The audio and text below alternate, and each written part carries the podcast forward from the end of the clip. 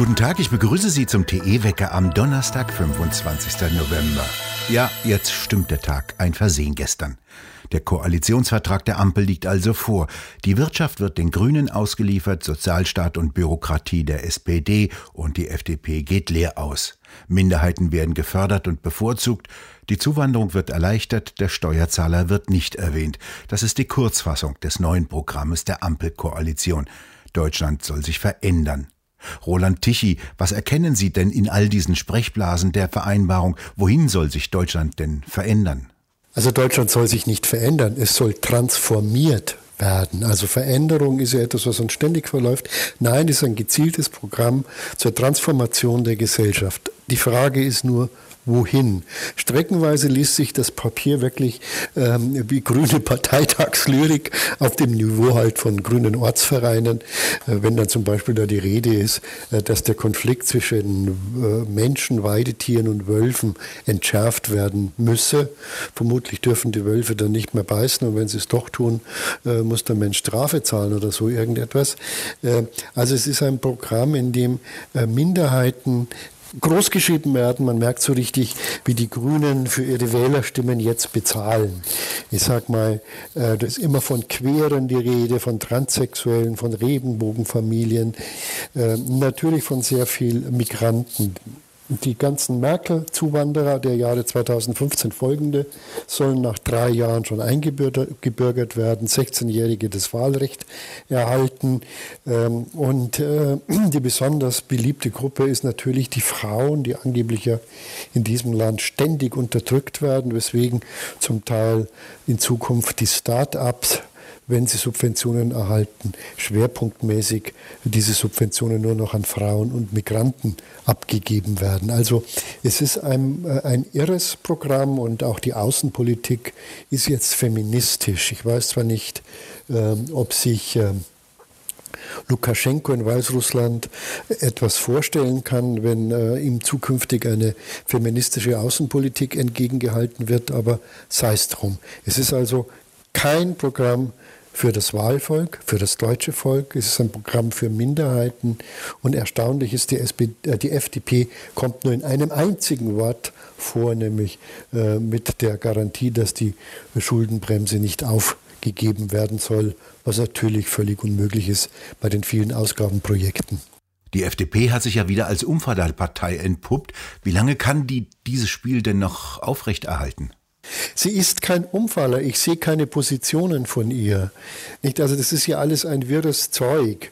Ähm, äh, die SPD hat sich auch durchgesetzt mit sehr vielen Sozialprogrammen. Die Renten äh, werden weiter steigen. Es wird keinerlei Veränderung der Lebensarbeitszeit geben und die Beiträge sollen aber auch nicht steigen. Die einzige offene Frage ist, die muss dann Lindner als Finanzminister lösen, woher soll die Kohle kommen? Also ich freue mich für jede, jeden Euro, den Rentner erhalten aber man hätte sich doch irgendwie gerne gewünscht, mit Blick auf die jüngere Generation und auf Nachhaltigkeit, ähm, dass man eine vage Vorstellung hat, wie man etwas finanziert.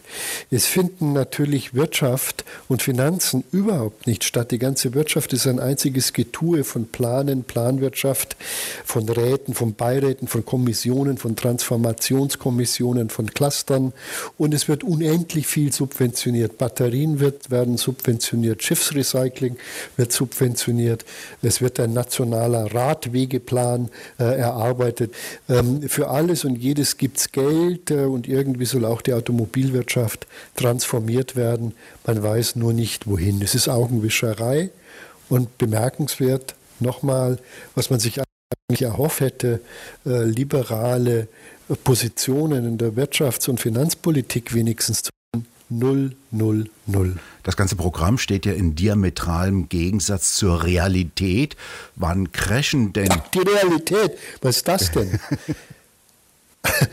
ja, also ich meine, wenn Sie glauben, dass man irgendeinen Bezug zur Realität nimmt, äh, dann ist es völlig daneben. Also ich sage mal Inflation.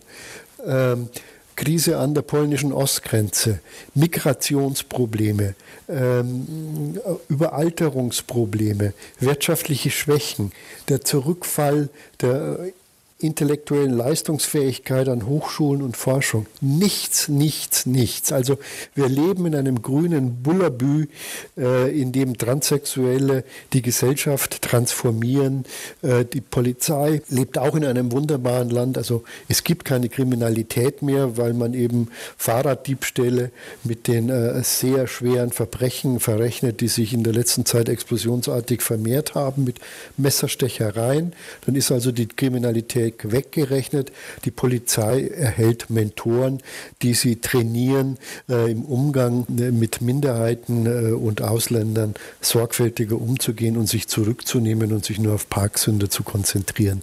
Also es ist ein seltsames Programm. Man könnte darüber lachen, wenn es nicht zu ernst wäre. Wie lange hält dieses grüne Bullabü? Wann zerkracht, zersplittert dies an der Realität? Naja, an der Realität zersplittert man nicht, sondern es ist ja ein schleichender Untergang, der sich eben fortsetzen wird und zwar über viele Jahre. Nicht? Also man wird jetzt schon nochmal die Staatsverschuldung einfach erhöhen müssen. Ich sehe schon die traurigen Hundeaugen von Herrn Lindner, wenn er das verkündet. Man wird die Steuern ein bisschen erhöhen, denn diese weiße Mehrheitsgesellschaft, die muss ja irgendwie äh, in die Zange genommen werden. Äh, also alles das wird eine ganze Reihe von Jahren dauern, denn man sichert sich ja ab. Opposition wird bestraft, dazu werden die Rechte geändert, es werden sehr viele neue rot-grüne ähm, Gewaltgruppen finanziert, die gegen Rassismus, gegen ähm, Muslimfeindlichkeit und so weiter angehen. Es wird, wird nicht der Islamismus bekämpft, sondern es wird die weiße Mehrheitsgesellschaft bekämpft, bekämpft, die sich gegen Wässerstechereien noch zur Wehr setzt. Also es ist ein seltsames Programm. Noch ein kurzes Wort zur Personalfrage. Früher musste ja jemand eine gewisse Persönlichkeit und Intelligenz mitbringen, wenn er in die Politik geht. Das ist schon lange her. here. Mm. Also ich meine, das kann man ja nicht sagen, dass im Kabinett äh, von Angela Merkel äh, großartige Leuchten gesessen wären. Also da muss man die neue Koalition in Schutz nehmen, das ist nur ein gradueller Abstieg.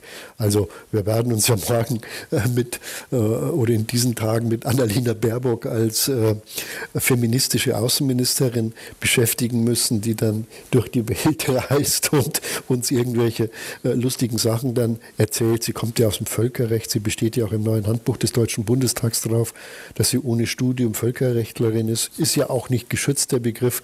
Also wir haben eine führende Persönlichkeit, grandiosen Charakters an der Spitze der Außenpolitik.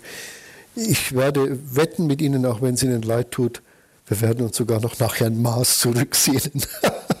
Roland Tichy, ich danke für das Gespräch.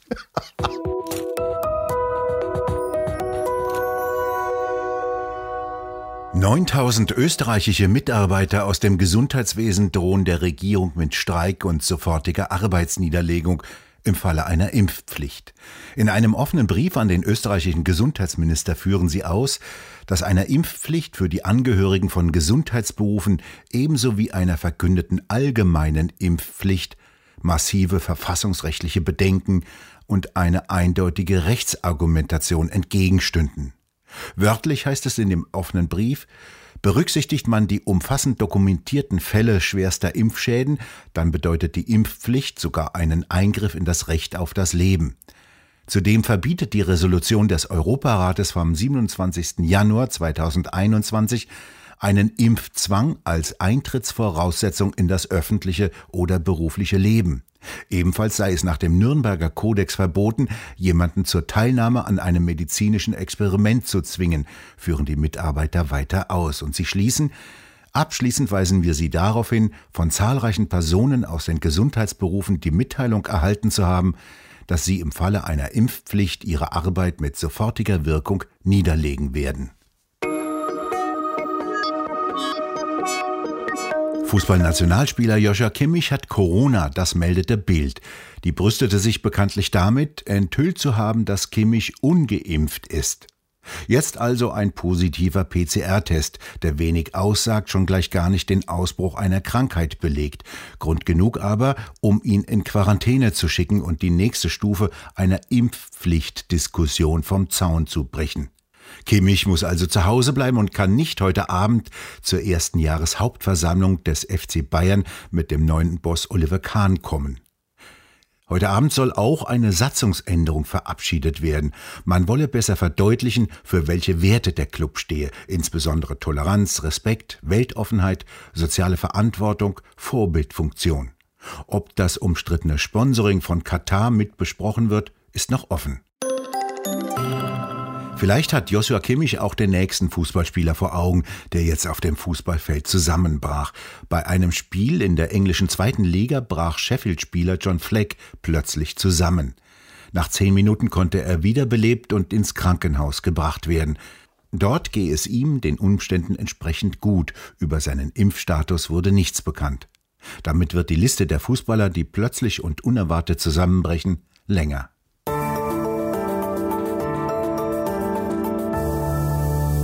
Fast 20 Jahre nach dem plötzlichen rätselhaften Tod des italienischen Radstars Marco Pantani öffnet die Staatsanwaltschaft wieder dessen Akte und ermittelt erneut wegen Mord.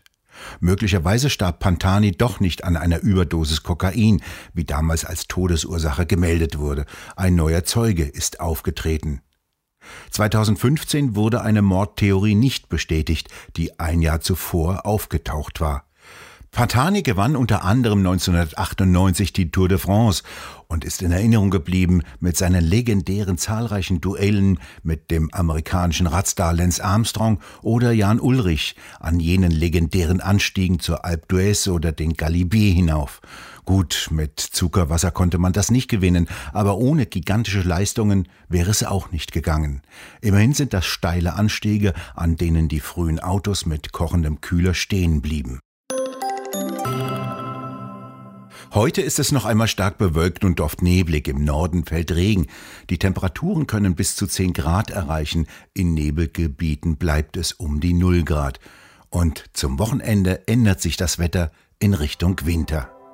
Wir bedanken uns fürs Zuhören und schön wäre es, wenn Sie uns weiterempfehlen würden. Wir hören uns morgen wieder, wenn Sie mögen.